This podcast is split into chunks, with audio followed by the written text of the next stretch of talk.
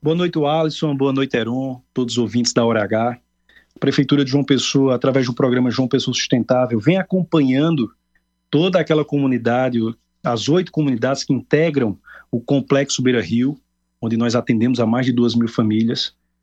E na manhã de hoje, tomamos conhecimento da operação deflagrada pelo GAECO, junto com o Ministério Público e Polícia Militar do Estado da Paraíba, onde tinha atuação de envolvidos né, em tráfico de drogas, principalmente dentro da comunidade Tite Silva, que é uma das, uma das comunidades que integram o Complexo Beira Rio, onde eles estavam na prática de reocupar algumas das moradias que já haviam sido é, atendidas pelo programa João Pessoa Sustentável, porém sem gerar ainda nenhum dano ao programa, graças a um acompanhamento sistêmico que temos de todas aquelas famílias, um cadastramento é, desde o início do ano 2022 que nos possibilita termos o acompanhamento de todas aquelas famílias de perto através dos nossos quatro escritórios locais de atendimento para aquelas famílias do Complexo Beira Rio.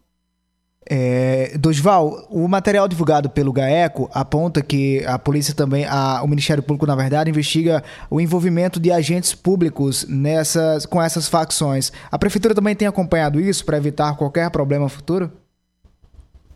Sim, a Prefeitura acompanha, porém o, a fala do, do Dr. Otávio Paulo Neto, ele configura no sentido amplo de João Pessoa, onde ele pontua que é, du durante a, a, as operações, os acompanhamentos, os de desdobramentos é, e as investigações, ele identifica que em João Pessoa exige uma existe uma atuação de alguns, alguns agentes políticos envolvidos em algumas uh, organizações sociais que incentivam esse tipo de prática em João Pessoa como um todo, não especificamente é, e unicamente sobre essa operação que ocorreu hoje dentro da, da comunidade Tito Silva.